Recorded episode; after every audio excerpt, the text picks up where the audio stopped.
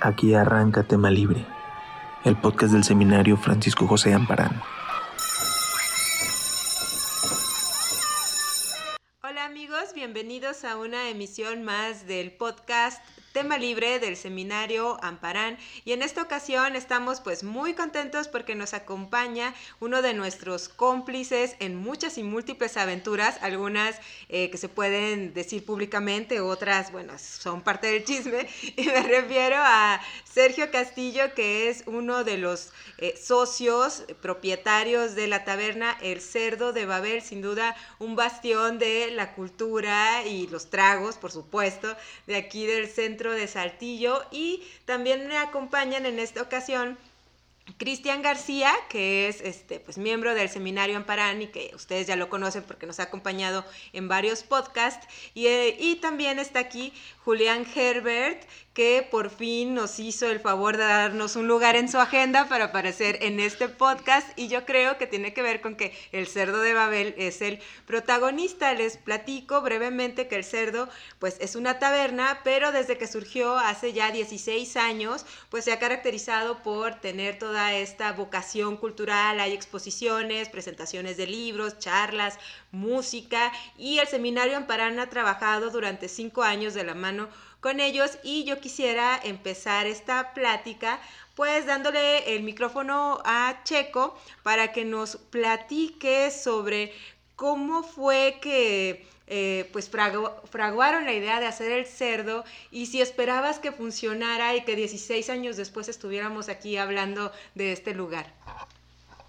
Pues muchas gracias Silvia por, por la invitación y pues eh, pues fíjate que yo en lo particular eh, no esperaba que, eh, que, a estas alturas estuviéramos hablando de, de, un bar que se llamaba El Cerro de Babel. O sea, yo pensé que el cerdo iba a durar seis meses y que iba a fracasar. Este, mmm, más porque mm, pues yo no sabía nada de bares.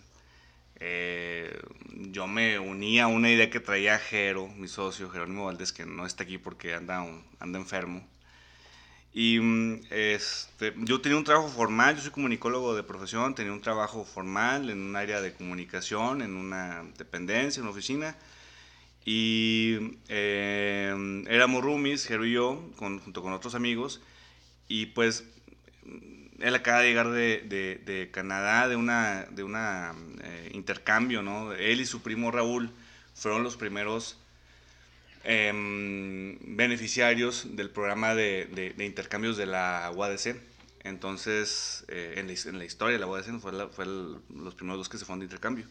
Entonces estuvo, pues, creo que un año y medio en Canadá, eh, trabajando en, restaurantes, en cocinas, en bares, ¿no? Entonces, ya, ya le gustaba la cocina, pero pues como que, eh, pues allá se clavó más entonces, pues bueno, mm, yo por algún tiempo había trabajado en Monterrey, en una, igual en una parrilla y en un parrilla restaurante de hamburguesas. Eh, sabía cocinar, sabía más o menos de qué iba la cosa, pero no era como que, eh, pues un experto, ¿no? Eh, y mm, pues regresa a mm, empezamos a vivir juntos y pues él tenía la, idea esta de poner un lugar primero pensó en ponerlo en el jardín del, de su papá, de la casa de Carlos Valdés, que yo creo que cuando se lo planteó a Carlos, pues lo va a haber mandado a volar, ¿no?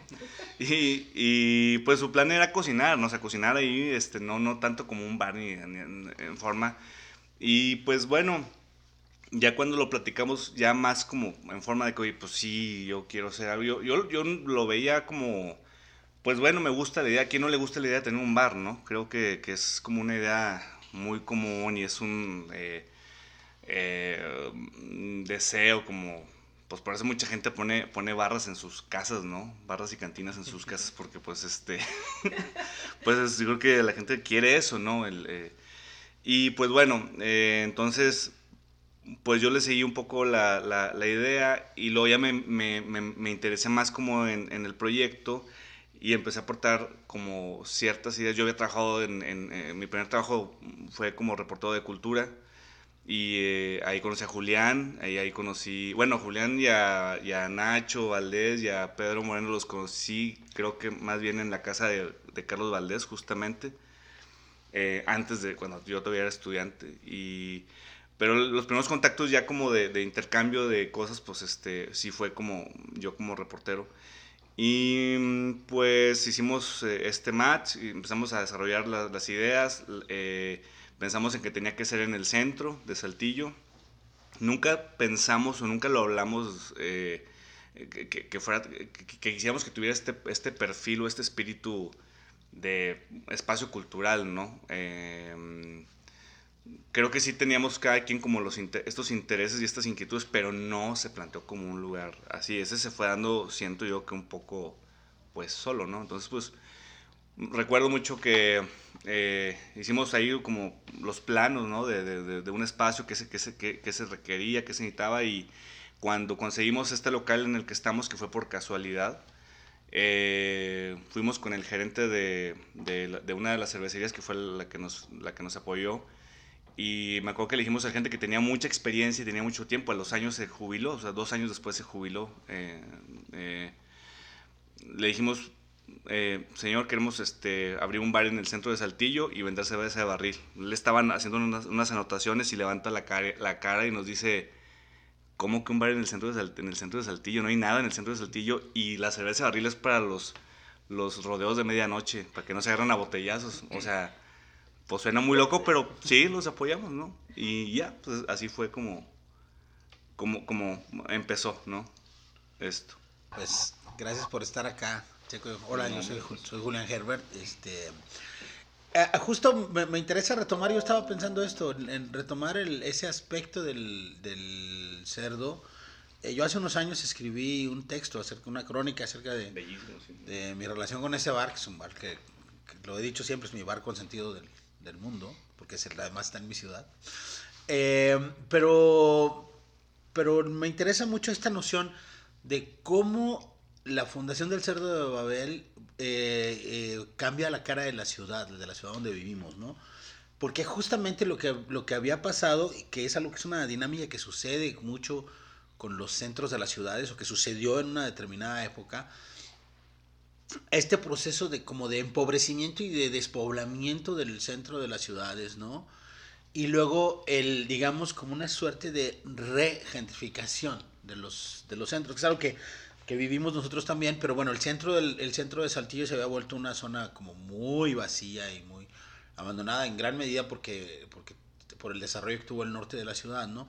Entonces digo, digo esto porque, porque luego, bueno, el, el, el cerdo de Babel abre una, una ventanita que luego se va volviendo pues lo que, lo que ahora es ese lado del, centro de la ciudad, ¿no? Cómo está, eh, se, llenó de, se llenó de bares y hay una, además hay una comunidad, ¿no? Creo que hubo un momento en que esa comunidad de propietarios estaba como más vinculada, mi sensación es que también ahí se, no sé si sea por la pandemia o por qué razones, pero que también había un vínculo ahí que se ha ido como, como desvaneciendo un poco, a mí lo que me gustaría que preguntarte sin entrada, o sea, que, o que habláramos así un poco de entrada, es hasta eh, por qué decidieron en el centro y, hasta qué punto sí había esta perspectiva, sino de una cuestión cultural, como de, de, ciertas dinámicas de lo que pasaba en el centro. Porque yo sí tengo esta sensación, que yo no sé si para ustedes era tan clara en ese tiempo. Muchos pasábamos un rato en el centro en la noche a una hora temprana porque había lecturas, o sea, no, es decir, no había nada que hacer en el centro, pero sí de vez en cuando había una lectura de poemas o había una inauguración de una expo y te tomabas una copa y salías de ahí como pues buscando acción, pero no había nada. Y entonces cerdo también, no sé si, no sé, a mí me parece que esa es una de las cosas que, que pudo capitalizar el cerdo, pero, pero pienso si estaban más o menos conscientes de eso, por una parte, de que, de que esa podía ser como una, una, vía, porque creo que esa es una de las razones que influyeron en que en el ambiente cultural también que tienen eh, bares con este giro, ¿no? Y, y por otra parte, eh, sí, ¿cómo es la experiencia de ser, de, de, de, pasar de ser, de ser un joven en una en ese ambiente y modificar de alguna manera como los trazos de la ciudad, de, de la parte como de la vida social de la ciudad? Bueno, pues en, en un principio, eh, mm, no, yo creo que no lo teníamos tan claro. Lo que sí teníamos muy claro es que queríamos una especie de cantina en donde pudiéramos escuchar la música que a nosotros nos gustaba, eh, que no fue un lugar estridente, nunca fuimos, nunca, nunca nos gustaron las discos, eh, por ejemplo, ¿no? Eh, ir a, antros, pues sí, a lo mejor sí ibas, pero en algún viaje de estudios o aquí mismo de los poquitos que había, pues ibas, pero más por, por hacer bola de alguien, pero no, nos gustaba, o sea, eh, nos latía más estar en la casa de en nuestras casas y escuchar música. Llegaba alguien con algún disco y lo poníamos, un disco que acaba de descubrir, ¿no? Una banda nueva, y, eso hacíamos, ¿no?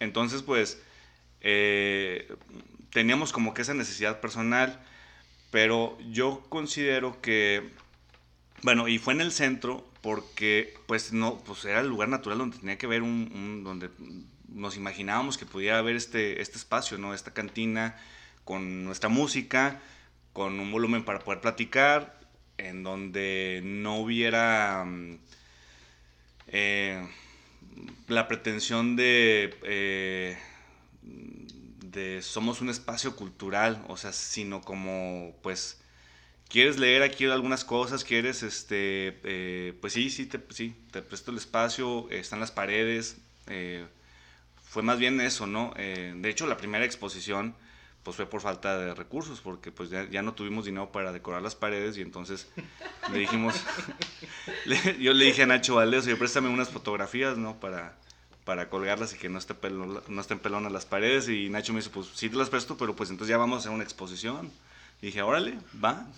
Y esa misma noche eh, amarramos otras tres expos, ¿no? Y desde entonces no hemos parado, hemos llegado a tener 24 meses ocupados, ¿no? Una agenda de 24 meses, ahorita estamos con un año, o sea, hasta, hay exposiciones hasta noviembre, hasta febrero del 2022, ¿no? Entonces, este, em, pues, eh, mm, si, no, si no lo teníamos tan claro, pero nos dimos cuenta muy temprano de que, de que, de que el espacio hacía falta y que había como una especie de comunidad que sí necesitaba que hubiera un lugar así. O sea, fuimos nosotros, no pudo haber sido cualquier otro, pero...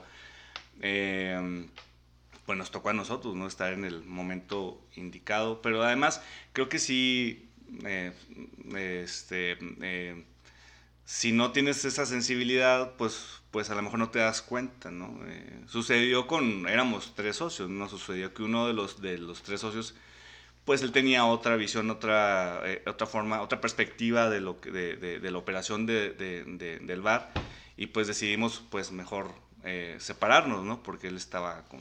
Y, al final de cuentas eso se vuelve como mm, pues una carga para él porque no le gustaba las actividades que nosotros cada vez estábamos más involucrados en esas en ellas. Y para nosotros también era una carga de tener a un socio que pues no le gusta no coopera y porque él está esperando otra cosa no entonces pues decidimos como como terminar con esa con esa relación no sé si me extendí no, está muy bien, digo, este es un podcast, nadie nos para. Eh, eh, el terabyte es el límite así que tenemos mucho para hablar. y yo le quisiera preguntar a Cris, eh, aprovechando que está aquí, eh, bueno, antes de, pasar a preguntarle algo, les quiero decir brevemente que el año pasado salió un, una plaquette que se llama que es un cerdo de Babel, en el que participamos Cris y yo. Entonces digamos que aquí hay una mesa en donde hay tres autores relacionados con el cerdo de Babel. Y además Cris tiene un cuento que nos gusta mucho en el seminario, que se desarrolla justo en una eh, crisis posapocalíptica en el que el saltillo está lleno de zombies, pero la gente se sigue reuniendo en el cerdo de Babel, aún en medio de los eh, come carnes, ¿no? Y ahí uno sigue buscando pues tener una cita y escuchar buena música. Entonces yo le quisiera eh, pues preguntar a Cris, ¿qué significa para él el cerdo en este sentido de que es un espacio en el que de pronto pues uno busca un sitio donde poder encontrar a cierto tipo de amigos, de poder escuchar cierta música, ver beber ciertos tragos también, porque hay que decir que en el cerdo hay muy buen mezcal y eso también nos unió a varios miembros del seminario, hay que decirlo por supuesto. Ahora ya no bebemos en esas cantidades, ¿verdad? Pero seguimos disfrutando mucho de pronto un trago de mezcal. A ver, Cris. Hola, eh, soy Cristian. Y bueno, con, esta idea, hay, una cita que siempre eh, recuerdo cuando hablo del cerdo de Babel y que de hecho la escribí el, el, el aniversario 2014 de un cómic que se llama Preacher. Entonces, eh, hay un vampiro que se llama Provincias Cassidy. Y el vato entra a un bar y el, güey dice, me gustan los bares porque es el único lugar en el que puedes tener tanta soledad o tanta compañía como quieras, ¿no? O sea, llegas, te sientas en la barra, pides una cerveza y si quieres afuera dejas al mundo, güey. O sea, fuera de eso ya no necesitas nada más. Entonces, creo que en cierto sentido el, el cerdo de Babel es un poquito eso para mí y para muchos. Porque eh, yo descubrí el, el, bueno, más bien visité el cerdo de Babel por primera vez cuando tenía 18 años, así como dos meses después de que los cumplí. Fue un domingo cuando todavía abrían y que ya regresaron, ¿verdad? Ya regresamos los Sí. domingos, sí. Entonces, eh, esa fue la, la primera vez que fui, me tomé unas caras y todo chido. Pero, pues era así como que todo tranqui, ¿no? Un domingo en, en Saltillo. Tiempo después, lo visité en la compañía del Seminario de Babel.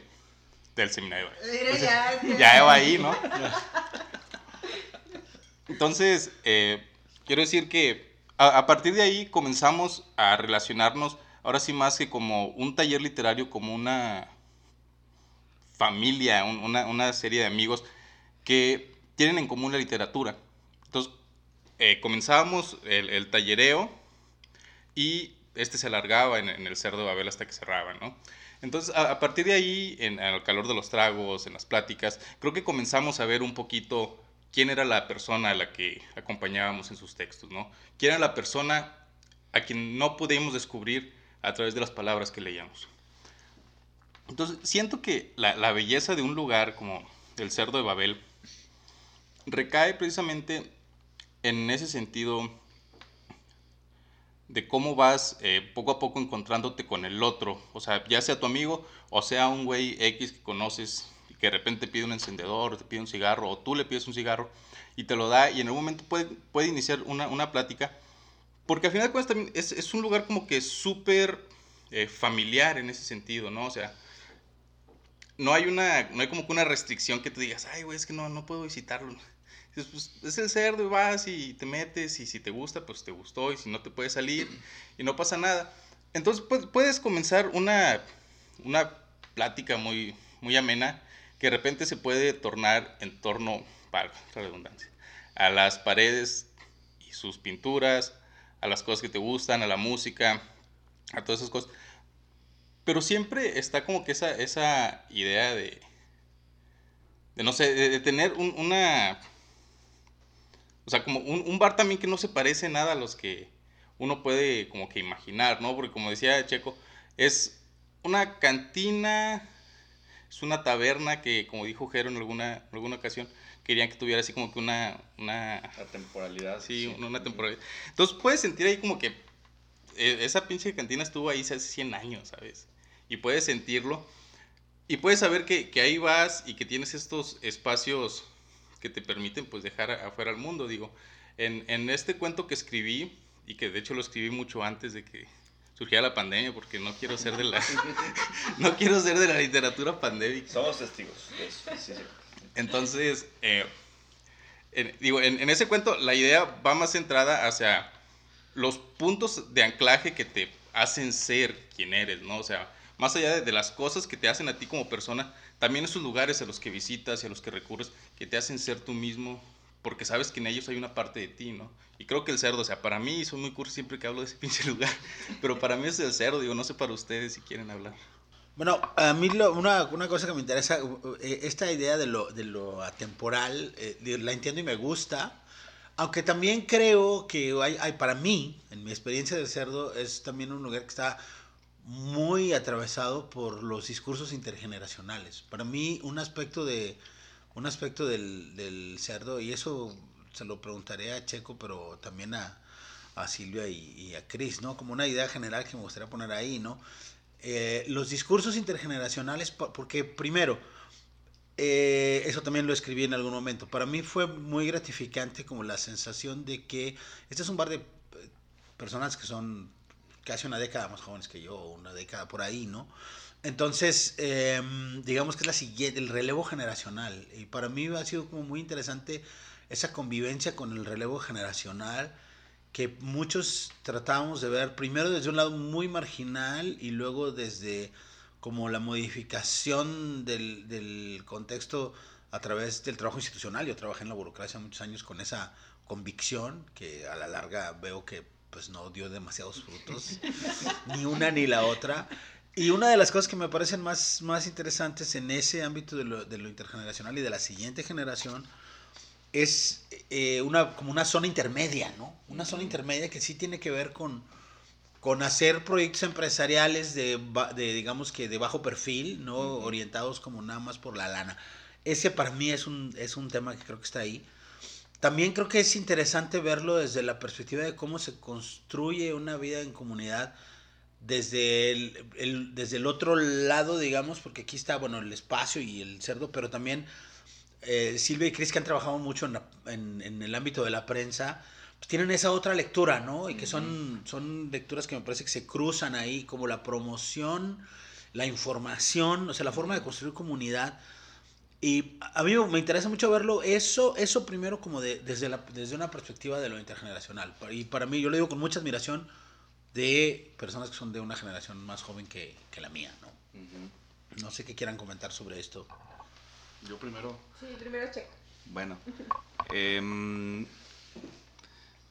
ahorita que, que, preguntabas también sobre, la, sobre esta como comunidad de otros bares, este, creo que tiene mucho que ver porque estamos a lo mejor ahorita un poco um, apagados. Sí tiene que ver la pandemia, pero también creo que a final de cuentas, la, la eh, si establecemos vínculos con otros espacios eh, que, cuyos propietarios son pues igual, o sea, 10 años más chicos que, que nosotros, ¿no? Entonces, eh, creo que llega un, hay un rush y luego ya como que se establece, no, no cae de todo, pero se establece y dices, bueno, hasta aquí puedo yo seguir eh, estableciendo como vínculos de, producción de cosas para la ciudad o para el centro histórico de la ciudad. Porque los, intereses sí, sí creo que sí cambian un poquito. Y eh, algunos tendrán eh, eh, sí la necesidad de generar recursos económicos eh, como primera, digo, todo lo tenemos, ¿no? Pero eh, vaya, nosotros no utilizamos el, trabajo como, promo, de promoción cultural para eh, atraer más clientela o... Eh, eh, y hay quienes creen que es una fórmula. Y no es una fórmula, ¿no? Y creo que, digo, es un poco hasta molesto, ¿no? Como pensar, ay, pues es que déjame abrir una galería y digo que soy galerista y luego maltratas a los artistas, ¿no? Entonces, pues es difícil como tratar de establecer, de, de, de vincularte con ese tipo de lugares que, que, digo, a lo mejor peco un poco ahí como de, no sé, de, pero sí eh, nos ven como, déjame replicar esto, ¿no? Déjame replicar esto a ver si, porque es una fórmula y, y les funciona y hay gente, ¿no? Pues no, no es tan sencillo, ¿no? Eh, sin embargo, creo que, bueno, y, y creo que es ahí, en, en, en, este, el, en, vinculo esto con, con esta, otra, esta otra parte del, del, tema generacional, porque hay entonces eh, personas eh, mmm, de diferentes edades que creo que notan estas, estas como diferencias, ¿no? O, o sea, no sé, a lo mejor se... Mmm, podrán ir a algún lugar y darse cuenta que, ah, pues también hay un mural aquí, a lo mejor también hay esto otro, pero al final, al final del día, creo que sienten que hay más, que es más auténtico en el cerdo, ¿no? Que, que no es, que, que, que, la búsqueda es otra. Y pues ahí sí es como, eh, creo que no, que no hay, no hay una diferencia con las generaciones, ¿no? Creo que ahí es, ahí, ahí es muy claro es, esa parte. Bueno, pues yo quiero, este, eh, pensando en lo que dijo Julián, pues eh, pienso en esta experiencia también de desde la parte del periodismo cultural, porque a mí me tocó cubrir al cerdo, pues prácticamente desde que abrió. Y entonces sí me parecía curioso como la dinámica era muy diferente a la dinámica institucional, ¿no? Que es como hay un protocolo y entonces pues eh, tú sabes más o menos qué cosas van a pasar. Y yo me acuerdo que de las primeras expos que cubrí fue la de Carlos Bielma, que de hecho era su primera exposición. Entonces sí era, eso también me llamaba mucho la atención porque era como hay alguien que está eh, intentando hacer algo, ¿no? De que está, está chavo y que está viendo cómo moverse, que no le dan espacios en las galerías porque las galerías son como con un currículum y experiencia y el cerdo lo que hizo en estos primeros años era precisamente que eso no era importante ni relevante y por eso había cosas muy interesantes y que no veías, digamos, en otros sitios. Y bueno, ahora Carlos Bielma, todos sabemos que fue este becario del FONCA en Jóvenes Creadores, que ahora trabaja, eh, ha participado y ganado bienales, trabaja su obra en la Ciudad de México. Digamos que ya es un artista como destacado y de ese, de ese tenor pues, podríamos mencionar a varios que han pasado por los muros del cerdo, ¿no? Y por otro lado también me parece que había como esto que dice Checo de muy natural de que si alguien no tenía dónde hacer algo, querías hacer una plática o querías este, juntar gente para presentar un libro o presentar un pasquín o lo que fuera, pues decías, pues voy al cerdo, ¿verdad? Porque ahí sí hay espacio y sí hay chance, que era algo que no te daban las instituciones culturales, sobre todo pensando en la época que abrió el cerdo hace 16 años, que todo me parece que era mucho más rígido y bueno, los presupuestos eran diferentes, porque sí hemos visto ya que hay varios centros culturales que sin el menor rigor ni curaduría, pues enseñan lo que sea, ¿verdad? porque no tienen presupuesto. Se invirtió, creo que perdón, creo que se invirtió un poco porque pues nosotros a, base de, respetar el trabajo de los que le dedica, por ejemplo, el maestro Jeroca, que le dedica un año, un año completo a armar una exposición para el cerdo, que nomás se va a ver ahí, no se va a ver en otra parte, pues no podíamos permitir que, que, que, seguir con esta dinámica de, bueno, pues sí, vamos a colgar lo que sea, ¿no? O vamos a traer lo que sea, alguien pidió oportunidad de exponer pues mínimo dime qué quieres hacer, ¿no? ¿Qué, qué, técnica vas a usar o cuál es el, tu tema, ¿no? Eh, pues sí tuvimos que ir como que corrigiendo eso porque, pues sí, esta cosa romántica, si vénganse, sí, vénganse todos, vamos a, a, todos caben aquí, pues sí, sí, todos caben, pero, pero eh, empezamos, sí recibimos varios reclamos de, de, artistas plásticos que decían, ¿por qué tienes, por qué cuelgas esto? ¿Por qué exhibes esto? ¿Por qué te faltas el respeto? Y, y ¿por qué le faltas respeto a gente como Cerecero o como Jeroca, que le dedican tiempo y, y pues estos no se merecen estar en el mismo muro que, que ellos, ¿no? Entonces, pues sí, tuvimos que darle un, pues un, cambio, ¿no? Ahí. Pero nosotros, de cualquier manera, no nos consideramos galería porque no hacemos la chamada de galerista, ¿no? O sea, para ser galerista hay que ser un dealer de arte, ¿no? Hay que, hay que vender el trabajo del artista, los, el galerista cobra un porcentaje de la, de las piezas vendidas acá pues no, es, es, o sea, es un trabajo formal y, y, hay que tener mucho conocimiento y pues nosotros no decidimos no, no, darle por ahí, ¿no? Sin embargo, pues creo que tenemos, o sea, seguramente en este momento somos el espacio para, la, para, para las artes visuales más activo del Estado, de los, de los independientes, ¿no? Y de los, y de los formales, ¿no? Bueno, yo, yo quería también hacer un poquito, eh, señalar lo que dijo Checo acerca eh, de, este, de esta idea que, que, se puede tener de la fórmula, ¿no? De que quizá eh, comenzaron con, con, el arte para traer más clientes. Porque yo creo que es totalmente lo distinto, ¿no? O sea, es el trago el que lleva, lleva el arte. luego así porque, o sea, cuando estaba en, en la carrera, era así como, ok, vamos al vamos al cerdo. Y pues no íbamos al cerdo a ver pinturas, ¿no? No, íbamos al cerdo. Íbamos a echar una cheve después de, las pinches clases. Entonces creo que, creo que sí es como que muy, muy relevante también eh, aprender a diferenciar estos dos lugares, del, o más bien los, los, dos lugares, las dos realidades que pueden percibirse en el cerdo, porque creo que a partir de ahí también eh, se construye esa, esa riqueza y también la posibilidad de un semillero de públicos, porque al final de cuentas creo que también, o sea, mientras estás echando la, la plática, o que sí, que no, a veces que va solo, o sea, pues te pones a ver las cosas y es donde te comienzas a, a, interesar en estas cosas. Entonces creo que el, el cerdo, en, en, ese sentido, en su labor de, de, difusión y de promoción, creo que es más que nada un, un, lugar en el que tienes el arte hacia la cercanía de la palma de la mano, ¿no? Literalmente, que si no tuvieras el tarro, pues podías agarrar la, la pintura. Pero no lo pues, hagan, no es así. No lo hagan. Entonces, eh, creo que, creo que es, es, es, importante también porque también como, como dice Checo, o sea, si no se pueden considerar galería por todos estos procesos, creo que también es porque no existe ese rigor o esa lejanía que muchas galerías y muchos museos tienen, ¿no? Muchas instancias.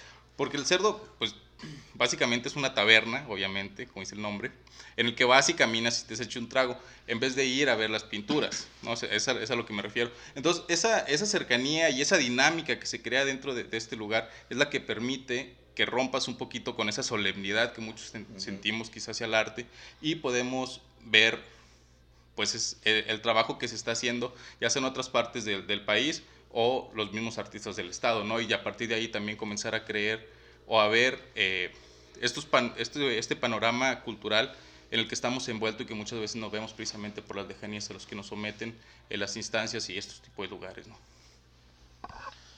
Eh, bueno, justo ahora, ahora que, está, que están hablando de esto, yo, yo estaba pensando que en el fondo hay como una especie de una especie de tautología en hablar de, de como de bar cultural, porque pues finalmente un bar es una expresión de la cultura, ¿no? por sí mismo.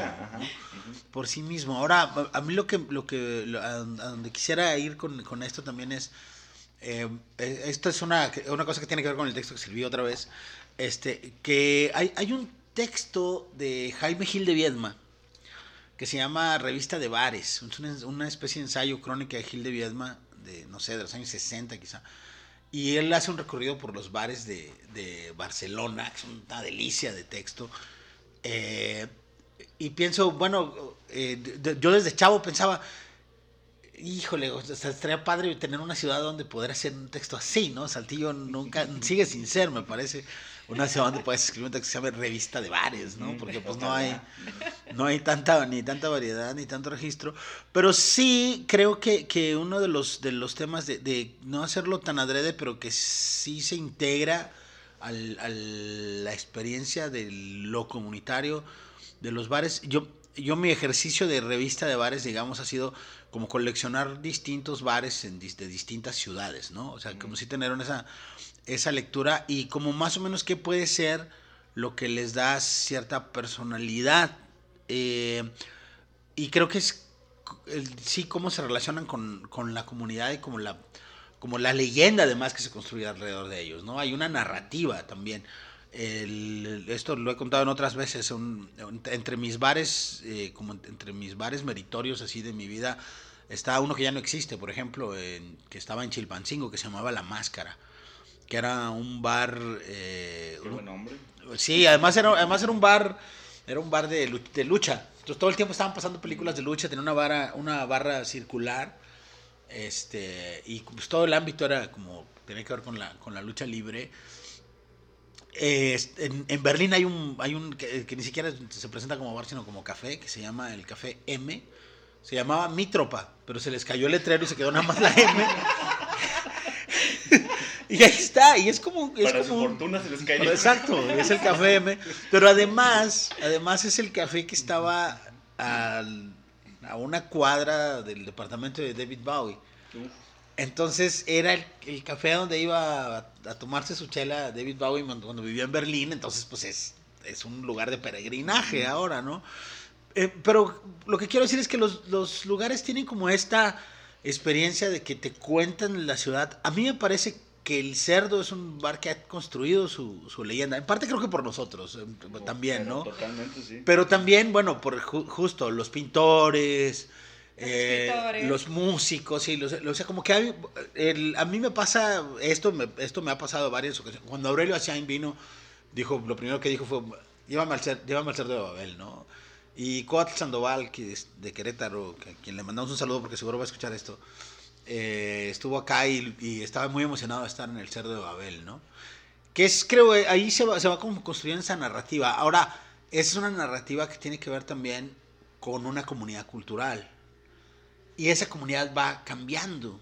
Yo me gustaría como preguntarles, así en general también, como esa reflexión, ¿cuáles, por ejemplo tú Checo, cuáles serían las, las etapas que percibes como, así a grandes rasgos que que ha habido como, como de esas, esa, la comunidad del cerdo, no necesariamente la comunidad como artística, sino la comunidad del cerdo, que yo creo que ha tenido distintas etapas también, ¿no? Pues sí, sí, sí ha tenido varias etapas, este, no sé si las pueda eh, eh, eh, describir tal cual, pero pues definitivamente la, primer, la, primera etapa que fue la, la, de inauguración y que, y que fue a partir de los eventos, como bien decías, los de los eventos que había en el centro de la ciudad, este, ese público que era el mismo en esa época, que, que era el mismo que iba a una presentación de un libro que a la inauguración de una expo, o a o que iba a los festivales, que venía a los festivales al centro, pues era el que el que el que terminaba en el cerdo tomándose una cerveza, ¿no? Entonces, yo, mm, sí que creo que hay una primera e, esa primera etapa, una primera generación que son muchos de ellos son los que han recibido ya el cerdo de oro, ¿no? Eh, este, y que Jero y yo teníamos como esa, vamos a primero a, premiar esta camada de de amigos que son, que aparte son este... Perdón, pero cuenta un poco qué es el cerdo de oro. El cerdo de oro, el cerdo de oro, este, formalmente llamado el cerdo beodo, eh, pues es una estatuilla que, que, a mí se me ocurrió, y le dije que vamos a entregar una estatuilla de, al más borracho y al más, al más asiduo y al más, este... Eh, pues no sé, al, al, que tengamos más en la cabeza en el momento en que le vamos a entregar y seguramente lo tenemos más en la cabeza porque lo hemos visto más aquí, ¿no? Por la razón que sea. Entonces, este, a partir de hace 11 años, creo, 11 o 12 años, eh, instituimos la entrega del cerdo beodo y pues es un reconocimiento, eh, es una estatuilla que diseña Alejandro Cerecero, eh, burlándonos un poco de las estatuillas de los premios, ¿no? Tipo Oscar, ¿no? Este, es un cerdo, y regularmente es, es un cerdo muy muy eh, soez, ¿no? Este, muy como con, con, el pene de fuera o este, ¿no? O, bebiendo. Entonces, pues, eh, y se, se, lo entregamos a, a, pues, al cerdo beodo del año, ¿no? A la persona que más haya estado en el cerdo porque estuvo bebiendo más o porque tuvo una relación más cercana en, en, ese momento, ¿no? Entonces, bueno, ese es el cerdo beodo, perdón.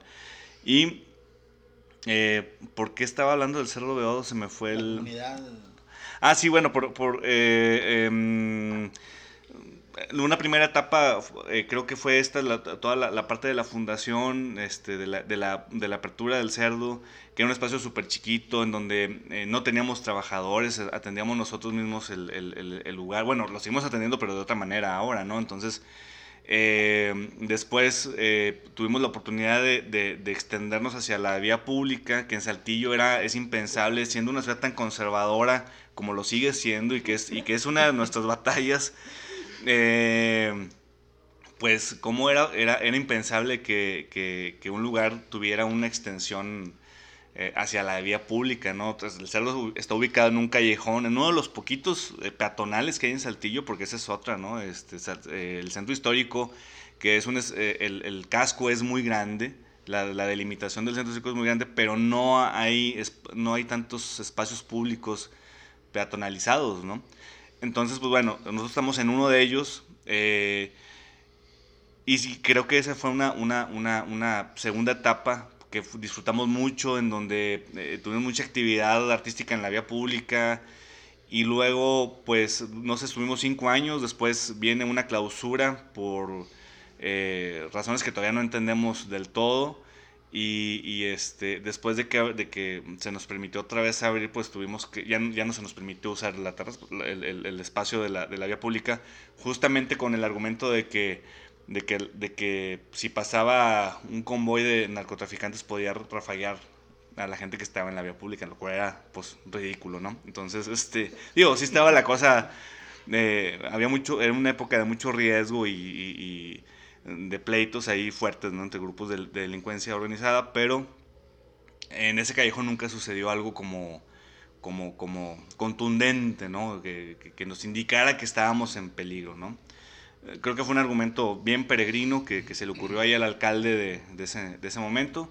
Y pues la clausura creo que también fue pues eh, por, por, algún tema creemos que político, eh, o no les gustaba que existiéramos y pues este pues bueno, pero al final les ganamos gracias a esta comunidad de, del Cerro de Abel que pues ahí nos dimos cuenta que, que esto era más grande que, o sea, que no nada más era un bar que recibía amigos y que y que, y que ya estaba bien aclientado. Mm, Nos dimos cuenta que había una comunidad seria, formal, com- comprometida, que, que se sentía bien identificada con, con el lugar, ¿no? Que, que, que, que tenía pertenencia, ¿no?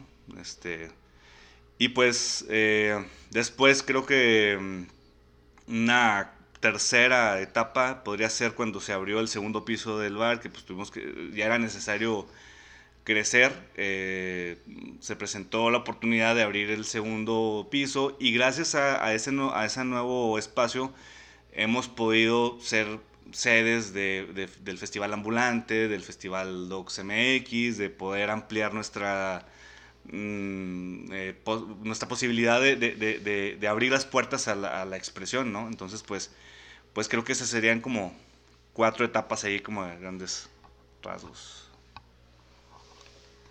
Y bueno, pienso que dentro de estas etapas que menciona Checo está como eh, esta forma de involucrarse con los eh, proyectos y culturales y la comunidad artística, porque es cierto, es un bar, pero el cerdo decidió que iba a editar libros y también decidió que iba a este, pues formar parte de, este, no sé, pienso en un festival que existió hace unos años que se llamaba Arte Arriesgado, ¿no? Y que precisamente se hacía en el centro. Y también pienso en este otro proyecto que están haciendo de Rasgo Ciudad, que también desde el cerdo, que el cerdo ahora también es como una extensión, como una especie de estudio.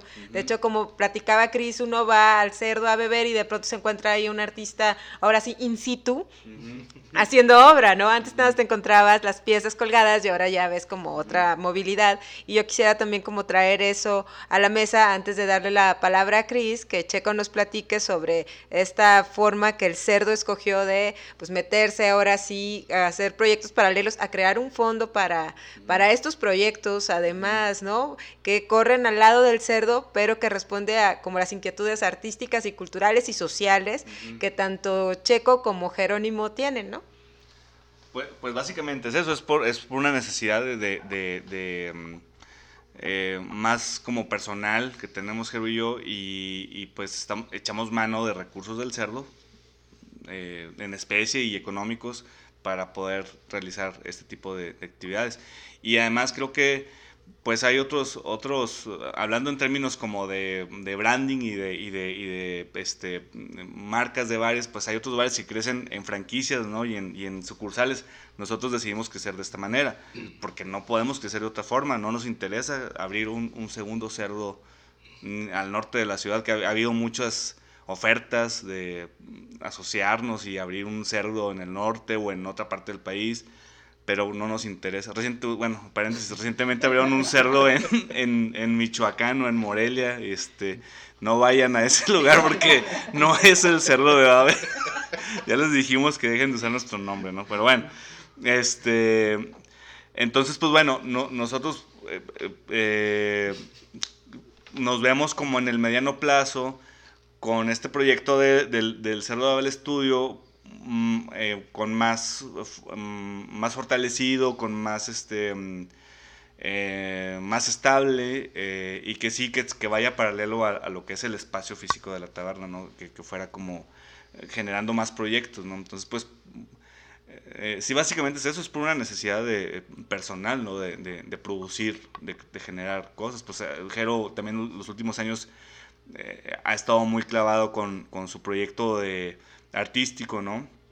De la vía pública. A mí siempre me ha interesado también trabajar en el, en el espacio público, más como de un punto de vista del derecho de, que tenemos como ciudadanos de, de, de, de, recuperación de los espacios. O sea, no es posible que tengamos eh, espacios públicos pues abandonados en el, en el, pleno corazón de la ciudad. ¿no? El, el, uno de los murales del proyecto que, que mencionabas, eh, Silvia, pues está en, un, en uno de los mirados, en un mirador como alternativo al, al mirador eh, que todos conocemos, el, mirador de, eh, eh, de la Plaza México que está al sur de, de, de la ciudad, en una, una, meseta que se llama Mesa de Arispe, y en un barrio muy cerca, estamos aquí a tres cuadras, hay otro mirador que es mucho más bello y está completamente abandonado, ¿no? Ahí pusimos un, uno de los murales. Entonces a mí mi necesidad personal es esa, trabajar por, por tratar de recuperar estos, estos rinconcitos, estos espacios. Y Jero le interesa mucho trabajar eh, desde el punto de vista del arte, de la creación, en, también en la, en la vía pública. Entonces pues hicimos como creo que nos entendamos muy bien en ese, en ese sentido, ¿no? Eh, y pues eh, somos ahora una, pues sí, formalmente somos un, un, un, estudio, ¿no? Registrado y pues con este estudio pues vamos a seguir fomentando ese tipo de, de trabajos con recursos propios y con recursos que podamos buscar de otras fuentes, ¿no? Pues ya llegados a este punto que yo creo que todo esto ha, sido una conversación muy entretenida y agradable, hoy me gustaría preguntarle a Chris algo más como, como dos cosas, ¿no? Por una parte, eh, lo que tiene que ver con el seminario Amparán, ¿no? El, el, cerdo de Babel es por supuesto la sede del seminario Amparán. Y bueno, no nada más es como esta idea, Chris ya habló un poco de eso, de la hermandad y la cercanía afectiva. Pero pues también es el reven y el chisme, ¿no? También hay como toda esta... Queremos chisme.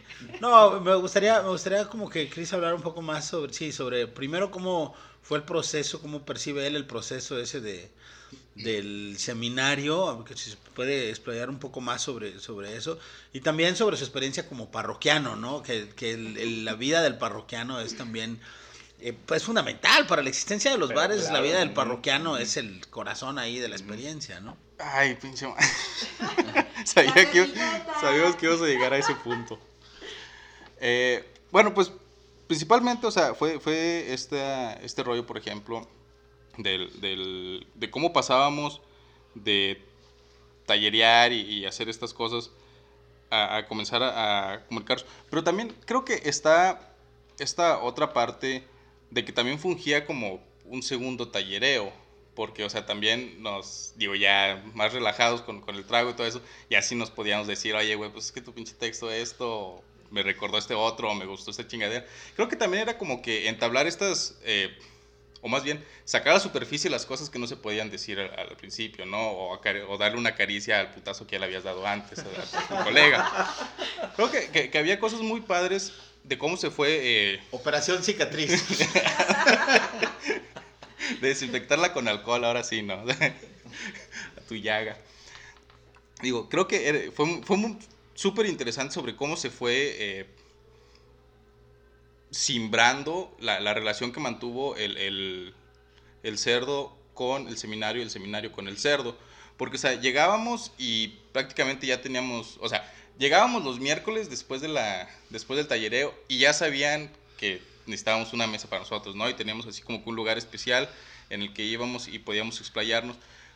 Pero conforme pasaba el tiempo, creo que también eh, fuimos haciendo esta especie de, de osmosis con el mismo lugar en el que ya nos reconocíamos y sabíamos que nos podíamos ver ahí en algún momento, ¿no? O sea, si, por ejemplo, yo faltaba al, al, al taller, sabía que me podía ir al, al cerdo y ahí iban a estar.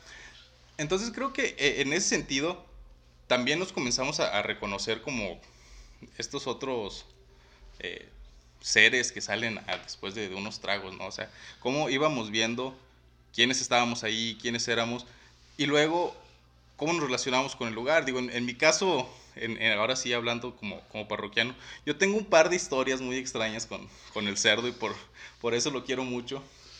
Porque yo, yo me enamoré de muchas meseras del cerdo. ah, yo pensé que había sido una nada más. No, como, ¿qué? ¿Como tres? Como tres, sí, fueron como tres. Bueno, una ya no era mesera del cerdo. Pero entonces, digo, e, esa... Pero es que también era, era como un, un, juego eh, romántico extraño, digo.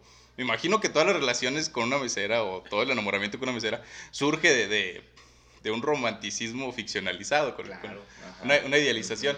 Entonces, en, en, en, mis, en mis delirios, de que yo quiero tanto el cerdo, yo quería ser parte del cerdo andando con alguien que trabajaba ahí, ¿no? O sea, yo no podía trabajar en el cerdo. Entonces quería estar con alguien que sí trabajara en el cerdo, en cierto sentido. Que además era muy guapo, o sea, pues tampoco se, se niega. Pero creo que, o sea, e, esas formas en las que nos fuimos eh, llevando uno y otro cómo comenzamos a, a, ser mucho más asiduos al lugar. Digo, en, en mi caso, de mi generación con mis, mis compañeros del, del, seminario, con los que rondan mi edad, o sea que creo que muchas veces no asistíamos con frecuencia antes de esto, ¿no? o sea, comenzamos a tejer una relación de una generación que no era muy asidua a este.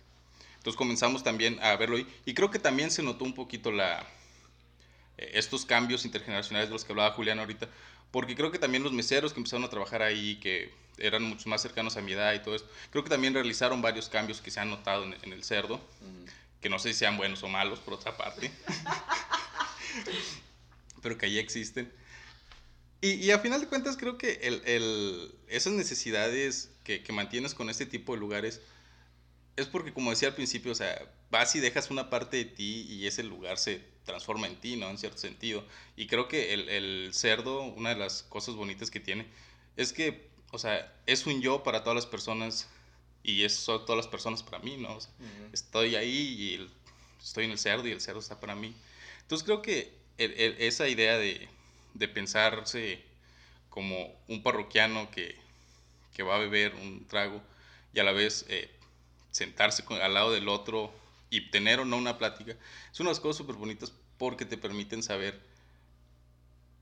que la, la, la comunidad pues, se puede sentar a tu lado, ¿no? O sea, tener todo ahí en un ratito. Ya, lloro.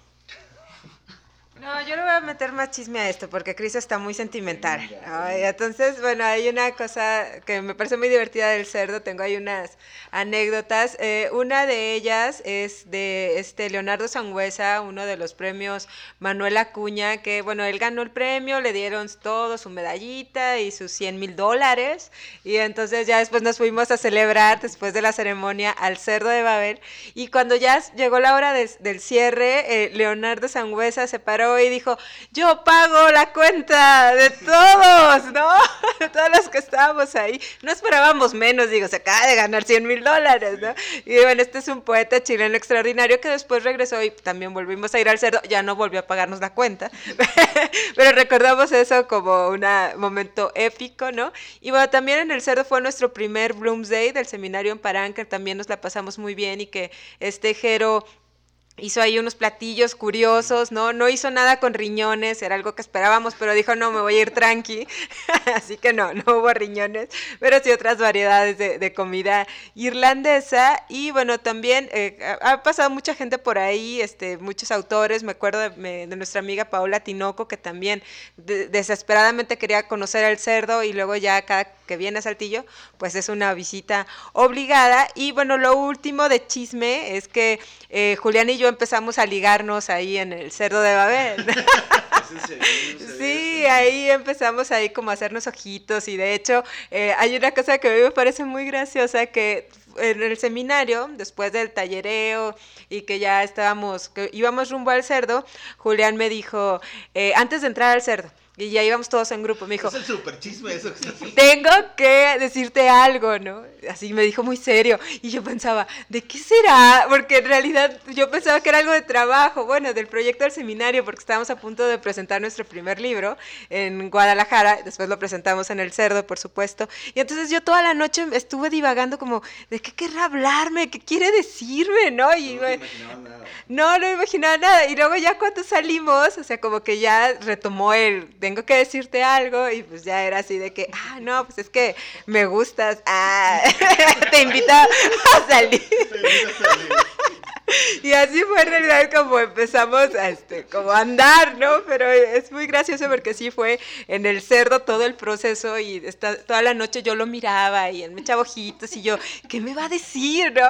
Y bueno, después, eh, como todos, varios saben la historia, pues terminamos siendo novios, nos casamos y en nuestra boda, la comida del after estuvo a cargo del cerdo de Babel, de hecho, un platillo ya forma parte del menú y los comensales a la boda lo agradecen mucho. Eso es escuchado.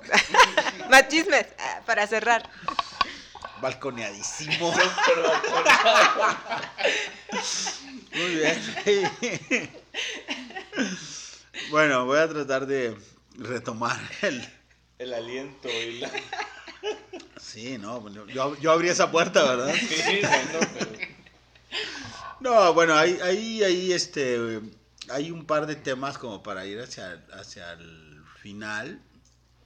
Pero hacia el final me gustaría como conectar el principio con el, con el final. Y entonces me gustaría preguntarle ahí a Checo, eh, dos, dos cosas como muy específicas que luego yo creo que podemos derivar a esto de lo que estaba hablando Silvia, de cómo nos relacionamos, ¿no? Porque, porque además de 16 años hay muchas experiencias y, y aventuras con muchas personas, ¿no? Yo también, por ejemplo, mis, los amigos con los que empecé a ir al, al cerdo, a muchos de ellos que los sigo queriendo mucho, a veces los tardo mucho en verlos Ajá.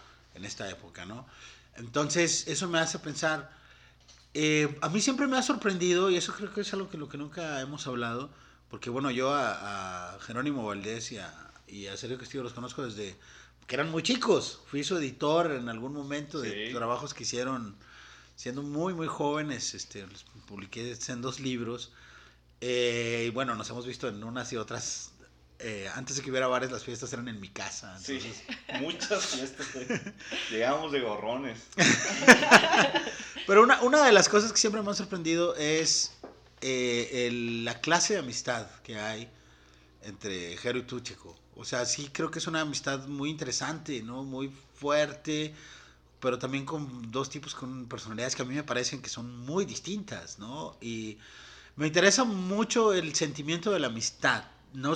porque sí creo que hay algo de eso que se transmite al- a, cómo es el cerdo de Babel y a lo que el cerdo, el cerdo de Babel es. Eso como en, el, en la parte fundacional sería como una, un tema. Y el otro, el tema inevitable, por supuesto, que es lo que, lo que ha sucedido en los últimos meses con una comunidad tan conectada y tan de espacio físico y de presencia en una época en la que el cerdo tuvo que estar cerrado meses y en la que ha sido tan difícil como regresar a este ritmo, ¿no? Lo que quiero decir aquí en realidad es que hay un tema de fondo, me parece, para toda la historia del cerdo de Babel y es el tema de la amistad. Pues sí, de- el, el- pues yo creo que el hilo conductor del cerdo es la amistad, la, la de Jero y la mía, y, pero la de toda la gente que va al cerdo, ¿no? Y no en, o sea, no, no, y es igual de importante que la, la nuestra, ¿no? Y yo creo que la gente entiende que ahí es un lugar para, pues, haces amigos o ya vas con amigos, ¿no? Difí- difícilmente... eh, no sé, yo- no, yo no percibo al cerdo con, con, con, con, e- con estas vibras que a veces tienen algunos lugares como de, de pretensión, de, de, de, por- de- de querer ir vestido de alguna manera o ir a, a- no sé, eh, lo que decía Cristian, ¿no? Pues vas solo, te sientas en la barra y si quieres te aíslas y si no quieres, pues sales hasta con novia, ¿no? Entonces, este, sí, o sea, digo, Ojalá ahí- me hubiera pasado. te va a pasar, te va a pasar en algún momento. Este, y pues bueno, pues Jero y yo, pues no, mm, no- estudiamos juntos, bueno, él una generación eh, antes que la mía, bueno, más bien posterior, él salió después que yo, pero es- eh, somos de la edad. Eh, entonces en, la escuela no éramos amigos, no nos hablábamos, de hecho, o sea, era, era como justamente porque éramos muy, somos muy diferentes. O sea, Jero era un, un compa súper introvertido, era el galán, ¿no? Ahí de, de- este, de su generación. Y, y pues yo, pues era presidente de la ciudad de alumnos, ¿no? O sea, yo era, yo era la jonjolí de todos los moles. O sea, yo andaba, organ- organizaba fiestas, andaba, organizaba simposios, o sea, yo que está en todo, ¿no? Y pues evidentemente había un repele, ¿no? O sea, pues este, el ñoño que anda en la organización de los eventos y el, el, el vato grunge, ¿no? Este, ¿no? Que, que se viste como Kurt Cobain, ¿no? Que se, entonces, pues eh, nuestra amistad surgió, creo yo, hacia el final de, de, de, mi, en mi el último año de mi, de mi, de mi generación, de, este, el trabajo final, no sé si te acuerdas, pues es entregar, eh, bueno, era entregar un, un, un videohome, ¿no? Hacer un videohome en noveno semestre, y entonces, eh, pues hicimos, bueno, un videohome o cortometraje ahora, ¿no? Que ya sean en video como quiera. Eh, yo dirigía un, iba a dirigir un, un, un videohome que había escrito Jonathan Bouchard, eh, y entonces Jonathan sí era muy amigo de Jero, ¿no? Y me dice, oye, pues invité a unos compas de la otra generación para, para, para que nos, nos, nos ayuden a grabar, porque teníamos que grabar en la Sierra de Arteaga. Y le dije, ¿para qué los invitas, güey? No, yo no me llevo bien con ellos, no me, no me caen bien, ¿no? Entonces era Jero y otros güeyes ahí, ¿no? Y ya al final de las grabaciones, este, agarramos una super borrachera y, nos hicimos amigos allá en la, en, la, en la sierra, ¿no? O sea, como que vimos que teníamos muchas coincidencias, que éramos muy diferentes, pero que, pues que sí había como muchas coincidencias. Ya después este güey se fue a Canadá y cuando regresó, este, eh, pues siguió la amistad, ¿no? O sea, eh, no sé, fue una cosa súper rara porque, eh, pues eres un- eh, eh, ahora habla más, antes era muy callado, ¿no? Este, no, no, no, no se comunicaba tan, así, nada tan expresivo. Y, pero nos entendíamos bien, ¿no? Nos entendíamos bien y, y creo que, que, pues, que ha ido como que hacia arriba, ¿no? Este, evidentemente hubo etapas en las que nos peleamos estando ya operando el, el- el bar y, y era de que no nos hablábamos en semanas, ¿no? En, en meses, o sea, sí funciona un poco como un matrimonio, ¿no? De que, o sea, Sí, sí, sí, casi, casi, ¿no? Pero ahora ya es muy natural como que, pues ya, ya este güey anda de gen, mejor no, o yo, ¿no? De que no me hables y pues... eh, y hay un, un fin común que, que nos une, que es, este, pues es este negocio que nos deja para vivir, pero que también es como, pues es un proyecto de vida, se volvió un proyecto de vida, ¿no? Este, y, y, eh, pues sí, lo- lo- el, el- el- el fundamento, lo que, lo que nos, creo que lo que nos, perma- lo que nos permite seguir operándolo de esta manera tan fluida, pues es que, que tenemos una amistad pues, pues entrañable, a pesar de que somos súper diferentes. O sea, mi mejor amigo es Jerónimo Valdés, ¿no? Oh. Fuertes declaraciones.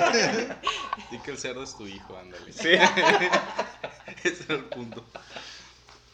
No, pues yo, yo digo, yo creo que toda la pinche conversación me la pasé diciendo que el cerdo era un punto de amistad, ¿no? O sea, no, no creo que... O sea, yo no creo que tenga otro discurso de- del cerdo, eh, de mi persona, más allá del, del cómo he forjado mis amistades ahí, ¿no? O sea, eh, con el seminario, con personas externas.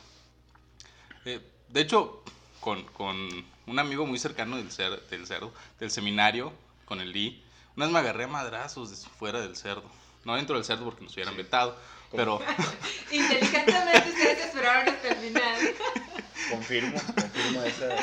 O sea, es- eso son el tipo de cosas que yo creo que son bien raras, ¿no? Porque después de, de que nos agarramos a chingados, digo, nos fuimos a echar una cheve, pero no quisimos volver al cerdo porque sí teníamos esa idea así como, güey, o sea, estamos profanando un poquito este, este pinche lugar que es como nuestro templo de la amistad, poniéndome cursi. Entonces, sí, sí dijimos, ok, vamos a hablar y todo el rollo. Y ya nos, nos fuimos por, por otras cheves.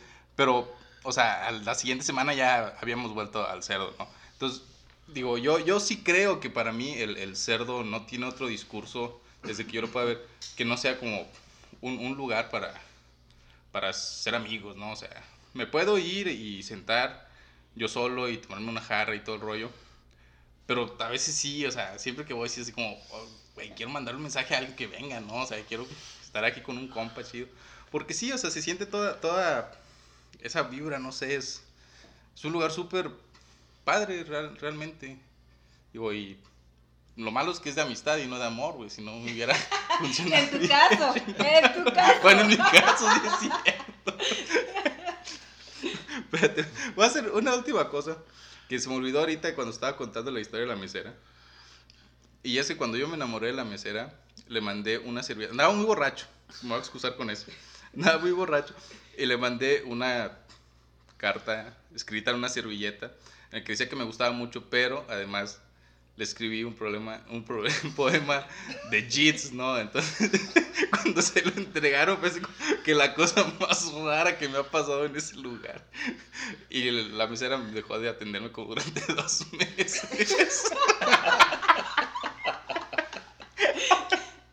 y ya es todo lo que quiero decir. Este, Julián, ¿tienes un comentario final sobre este asunto para cerrar? No, no, me gustaría brevemente re- retomar el- el- esta idea como de em, en los en los días más severos de la de la pandemia, me acuerdo... Ah, olvidé la última pregunta. Sí, última no te preocupes. Yo estoy, aquí para, yo estoy aquí para poner una red. en, lo- en- en los momentos más, más severos, bueno, primero, bueno, nos, por supuesto nos vino el cierre que a todos nos tomó ahí como...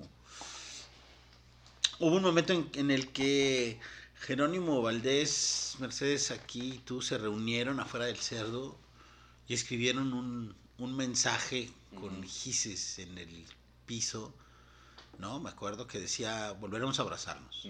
¿no? Fueron como en la madrugada, en la noche. Eh, en algún momento, eh, un grupo de amigos decidimos abrir una especie de tertulia ahí velada, como una especie de grupo para poner nuestras fotos y eh, recuerdos, etcétera, de estar de estar en el, en el cerdo, ¿no? Entonces también es, esa para mí sería como un, un tema de cómo, cómo vivimos, porque en realidad somos una comunidad alrededor del cerdo, del cerdo de Babel. ¿Cómo vivimos? ¿Cómo ves tú la vivencia? Y Silvia, Cris, como la vivencia de la pandemia y el cerdo de Babel en este proceso. Brevemente. Pues, pues yo creo que, mm, pues encontramos las maneras, ¿no? O sea, encontramos las formas de, de, resolverlo y pues este... Yo creo que al principio yo sí andaba como, como agüitado de que dices, híjoles, pues qué va, qué va a pasar, ¿no? Porque pues eh, en el tema, en el plano económico, para el lugar, para este... eh, eh, pues el equipo, ¿no? De trabajo, este, nosotros mismos, ¿no? Y, y por otra parte también, pues estás como muy encarrilado a un ritmo de cosas y de, y de trabajo, que como bien dices, Julián, pues es, es- o sea, es, es- no hay otra forma de tener un bar que, que, que no sea con el contacto físico y, la socialización, o sea, no, pues de eso vive, ¿no? De eso vive un, un lugar de estos. Entonces, pues, pues creo que encontramos las, las formas de, ayudado en ustedes de llevarlo como al, a lo- al plano digital y pues creo que funcionó, ¿no? Pues compartimos por ahí unos playlists y así. Y hubo como dinámicas interesantes. Este, pero creo que pues nada suple nada suple la, la- o sea, siempre lo, lo que lo, lo que sostiene estas actividades pues es la añoranza, ¿no? La eh, eh, la- la esperanza de que volvamos otra vez a hacerlo. Y pues ahora pues ya se retoman actividades, pues ahí va la cosa, pero pues no, eh, creo que sí, eh, no hay manera eh, de resolverlo si no es con el contacto físico, porque pues es, es una condición humana, ¿no? Pues no, no hay de otra, ¿no? Entonces pues... Yo creo que est- estos, eh, estas ideas que a veces surgen de que, bueno, ya lo- el eh, cambiamos para siempre, la humanidad cambió para siempre, la- ya no va a volver a ser lo mismo, no es cierto. Yo creo que a la vuelta de un par de años va- volveremos a abrazarnos como antes, como siempre, ¿no?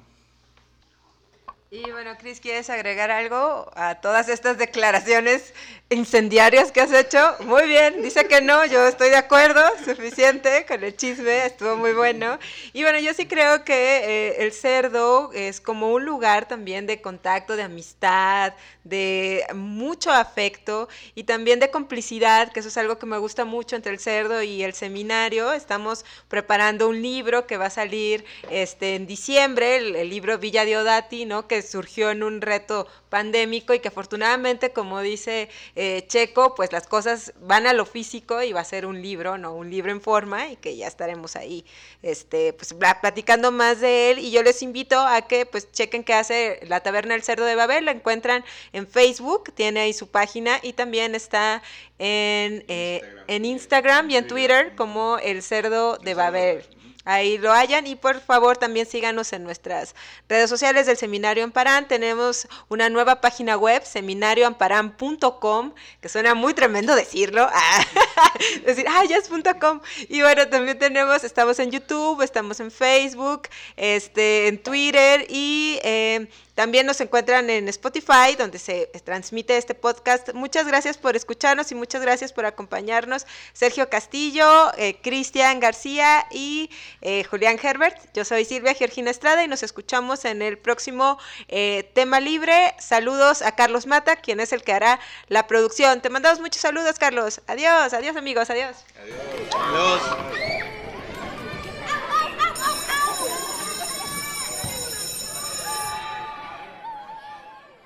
Agradecemos al FONCA, Sistema de Apoyos a la Creación y a Proyectos Culturales, el apoyo proporcionado para la realización de este podcast.